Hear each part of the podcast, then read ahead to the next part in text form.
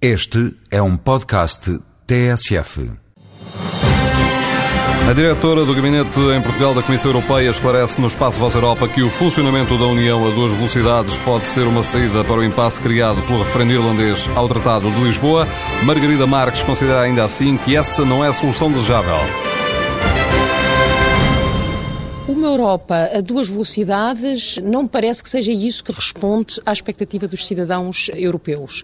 Mas, evidentemente, que eh, todas as hipóteses terão que ser eh, encaradas no momento em que tenha que ser tomada uma decisão. De qualquer forma, não é esse uh, o objetivo, nem é nessa, nessa linha que se trabalha. Trabalha-se, de facto, com o objetivo de fazer ratificar o Tratado de Lisboa pelos 27 Estados-membros da União Europeia.